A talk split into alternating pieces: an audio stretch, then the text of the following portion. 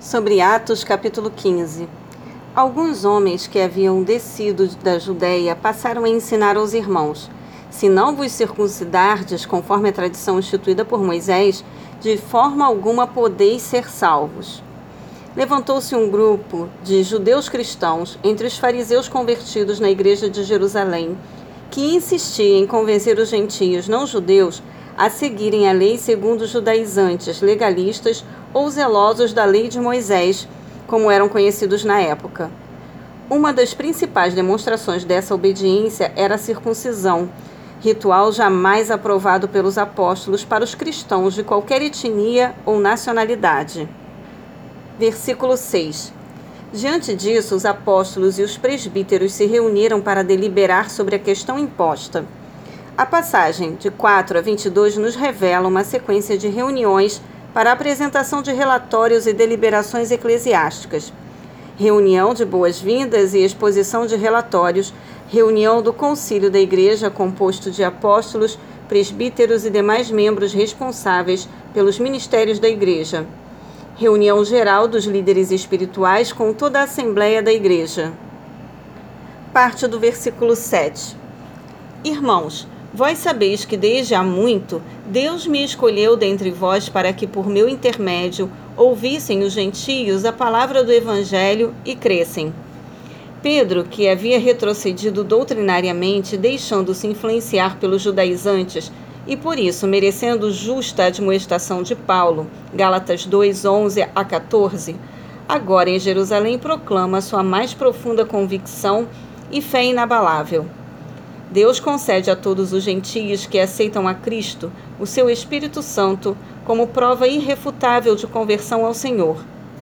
Versículo 9: E não fez qualquer distinção entre os gentios e nós outros, purificando o coração deles pela fé. Com seu estilo peculiar, Pedro declara a verdadeira doutrina da justificação em Cristo por meio da fé, a qual é plenamente confirmada por Paulo e os demais apóstolos. Versículo 10. Agora, pois, por que quereis tentar a Deus, colocando sobre as costas dos discípulos uma carga que nem nossos antepassados, nem nós mesmos conseguimos suportar? Uma tendência recorrente dos líderes espirituais judeus era atribuir pesadas responsabilidades religiosas aos seus seguidores em nome da lei de Moisés. Romanos 7, Gálatas 5:1, de acordo com Mateus 11, do versículo 28 ao 30. Depois do sacrifício expiatório de Cristo, seria uma ofensa grave a Deus exigir rituais como a circuncisão e a submissão legalista às leis e às diversas interpretações e aplicações pregadas pelos fariseus. Este tipo de atitude seria como impor rituais e obrigações não solicitadas por Deus, bem como desconfiar, o que é uma maneira de se faltar com a fé, do relacionamento espiritual e da direção do Senhor para com os seus filhos. Romanos 3, versículo 9 e também versículo 24. Efésios, capítulo 2, versículo 8. Versículo 12. Então toda a assembleia ficou em silêncio enquanto ouvia Barnabé e Paulo relatando todos os sinais miraculosos e prodígios que por meio deles Deus realizara entre os gentios. A Assembleia Geral que havia continuado seus debates enquanto aguardava o concílio dos apóstolos e presbíteros que se reuniram em particular, agora estabelece profundo silêncio com respeito ao compartilhar de Barnabé e Paulo. Barnabé é citado aqui antes de Paulo devido à sua importância na igreja de Jerusalém na época. O Novo Testamento passa a citar Paulo e Barnabé, especialmente depois dos dramáticos eventos ocorridos na ilha de Chipre.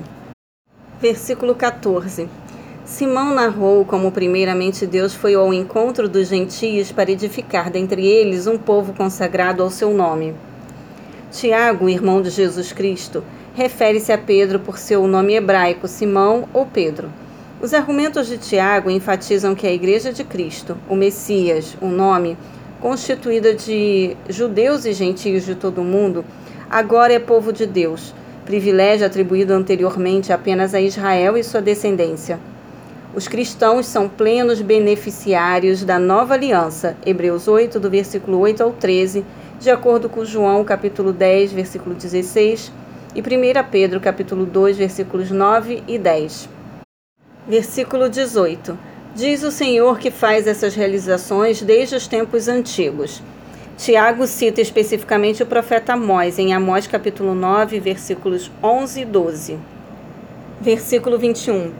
Porque desde os tempos antigos Moisés é pregado em todas as cidades, bem como é lido nas sinagogas em todos os dias de sábado.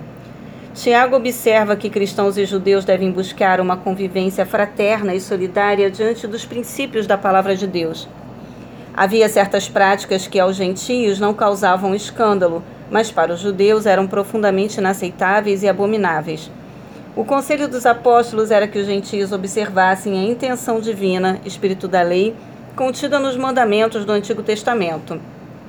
Gênesis 9:4, Levítico 17 e também capítulo 18.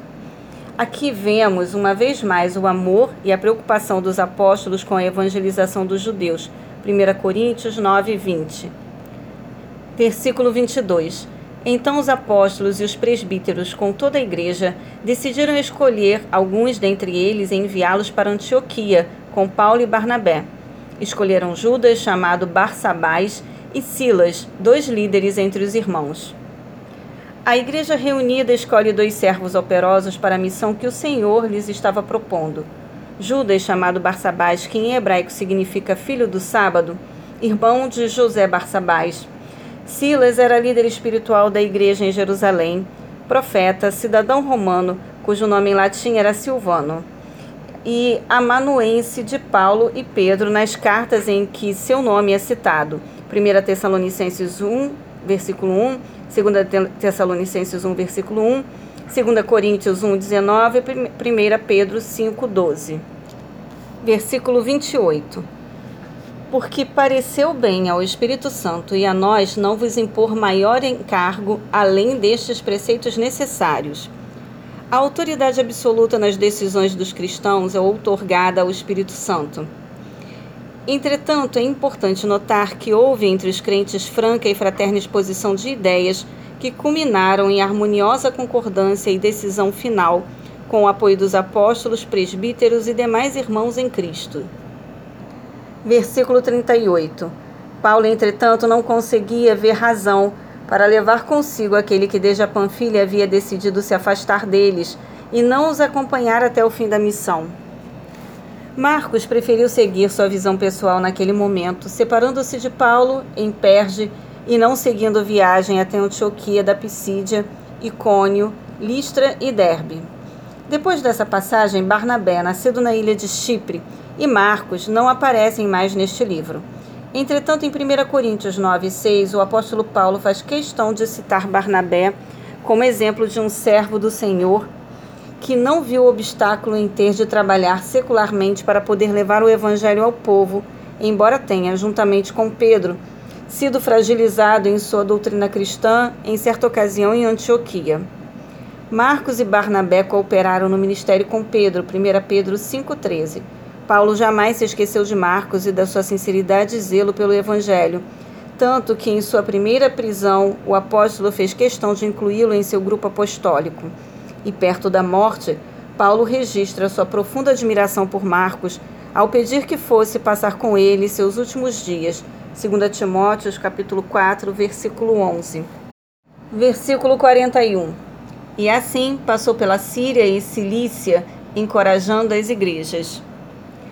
Depois de cumprir a missão de entregar a carta proveniente de Jerusalém, Silas e Judas Barsabás retornam a Antioquia para dar continuidade ao ministério junto àquela igreja local.